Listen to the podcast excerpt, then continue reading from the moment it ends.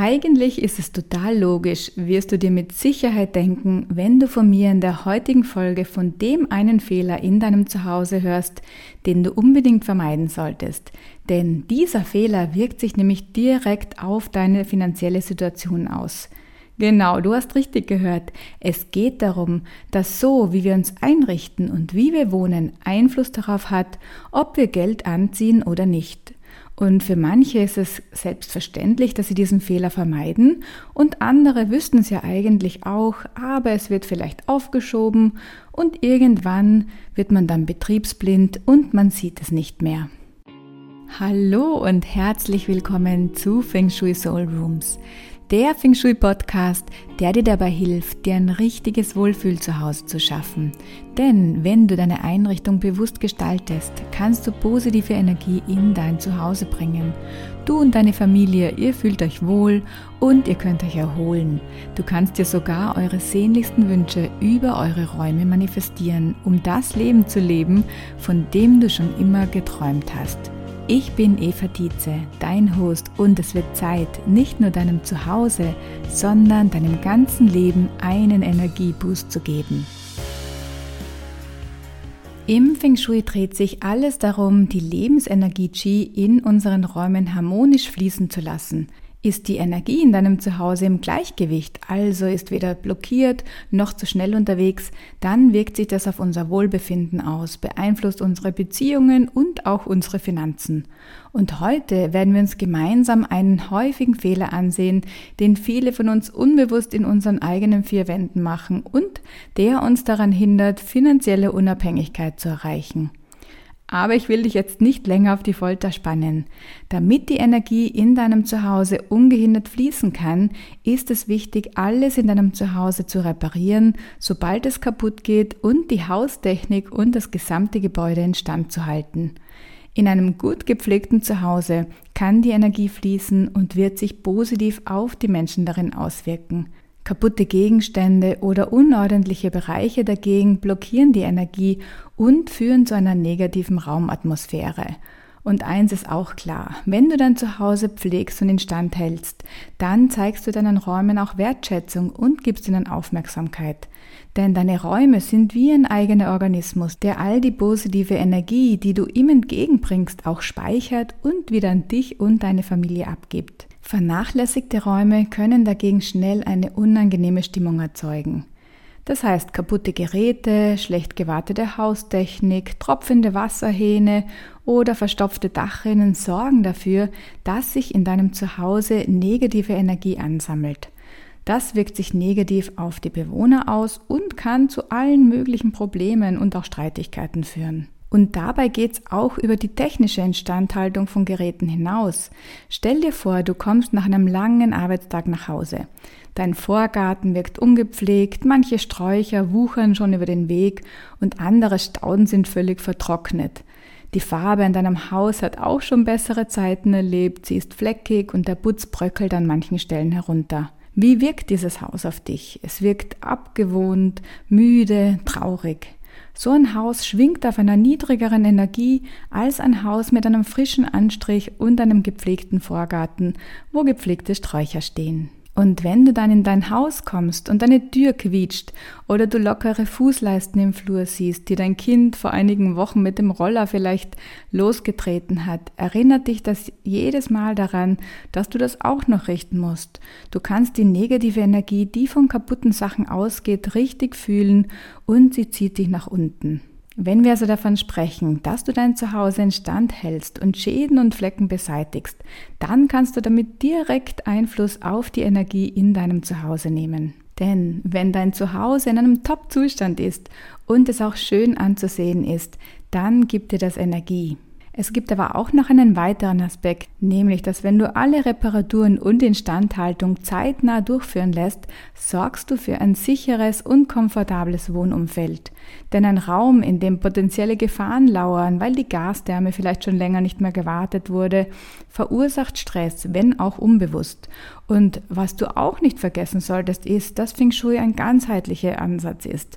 Das heißt, indem es auch darum geht, wieder zur Natur zurückzufinden und auch mit ihr im Einklang zu leben. Wenn wir also unsere Geräte reparieren und instand halten, dann verlängert das die Lebensdauer von Gegenständen und somit schonen wir auch die Ressourcen. Nachhaltigkeit und Umweltschutz ist also auch ein ganz wesentlicher Teil von Feng Shui. Und damit du auch gleich ins Umsetzen kommst, habe ich für dich nun vier Schritte mitgebracht, um die Energie und somit die Finanzen in deinem Zuhause zu boosten. Und wenn du grundsätzlich wissen möchtest, wie Feng Shui dein Zuhause bereits ist, dann lade dir unbedingt meinen komplett neu überarbeiteten und verbesserten Feng Shui-Test für dein Zuhause um 0 Euro herunter. Darin bekommst du zu jedem Bereich in deinem Zuhause, also vom Eingang übers Wohnzimmer zum Schlafzimmer, Fragen zu den wichtigsten Feng Shui-Regeln, die dir sofort sagen, wo in deinem Zuhause der größte Bedarf besteht, um die Energie zu verbessern. Den Link habe ich dir in die Podcast-Beschreibung gesetzt oder du gehst einfach direkt auf evatize.at slash test. Aber nun zu den Tipps, die ich dir mitgebracht habe. Und zwar erstens, starte bei deinem Eingangsbereich. Wenn du ein Haus hast, dann schau es dir einmal ganz genau an, wie es auf dich wirkt. Wirkt es traurig? Welche Arbeiten kannst du gleich durchführen und welche solltest du möglichst bald erledigen lassen? Schreib dir gleich mal eine To-Do-Liste. Das könnte zum Beispiel sein. Investiere in deine Gartengestaltung, tausche kaputte Glühbirnen beim Eingangsbereich aus, bring einen schönen Briefkasten an und achte darauf, dass die Eingangstüre sauber ist und gut funktioniert. Das Geld, das du in deinen Eingangsbereich investierst, das wird doppelt wieder zurückkommen, denn dein Eingang sorgt für die Art von Energie, die in dein Zuhause fließt. Tipp Nummer zwei: Lass deine Haustechnik regelmäßig warten. Mach dir am besten eine Liste von den Dingen, die regelmäßig in deinem Zuhause gewartet werden müssen. Im Außenbereich ist das zum Beispiel dein Dach, deine Fassade, sind die Regenrinnen frei, müssen Geländer am Balkon gestrichen werden, hat die Fassade Risse, die ausgebessert gehören, sind Gehwegplatten vielleicht locker oder beschädigt, wie sieht es mit deinen Markisen oder Rollläden aus? Im Innenbereich überprüfe Wasserleitungen und Hähne, Heizungsanlagen, elektrische Anlagen wie Photovoltaikanlagen und Belüftungsanlagen. Und Wasser hängt im Feng Shui immer mit Geld zusammen, aber auch mit Gefühlen. Das heißt, gibt es vielleicht einen Teich, der ausgetrocknet ist oder einen Pool, der kein Wasser hat oder verliert ein Rohr Wasser bzw. tropft ein Wasserhahn? Und Tipp Nummer drei, mach dir eine Liste mit Reparaturen, die du angehen möchtest.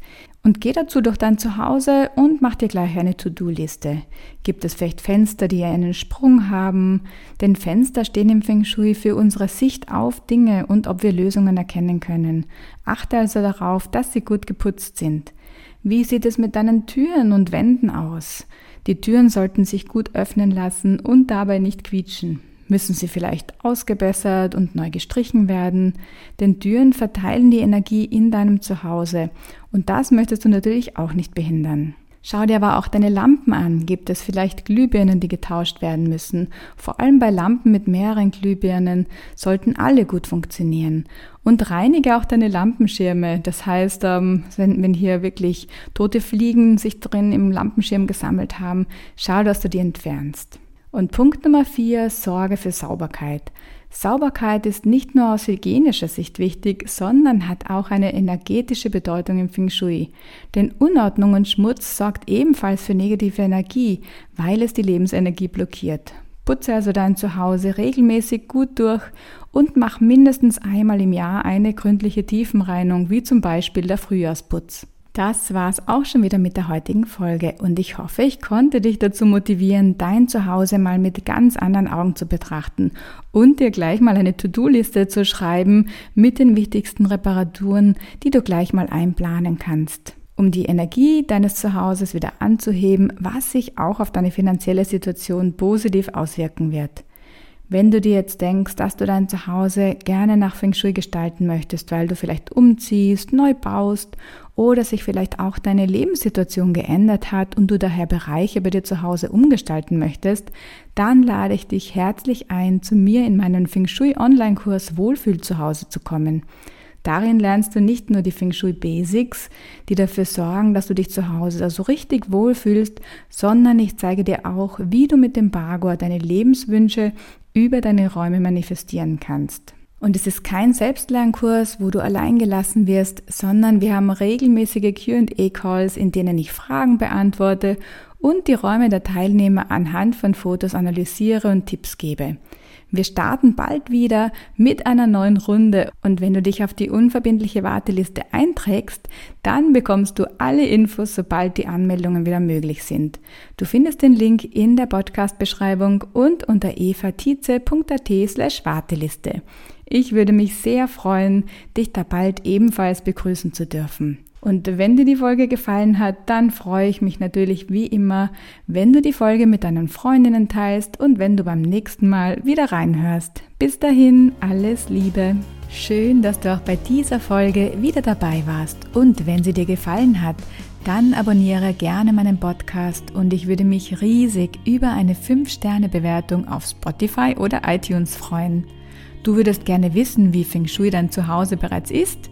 Dafür habe ich einen Test für dich erstellt. Lade ihn dir sehr gerne um 0 Euro unter evatize.at slash Test herunter oder besuche mich auf Instagram unter fengshui.eva.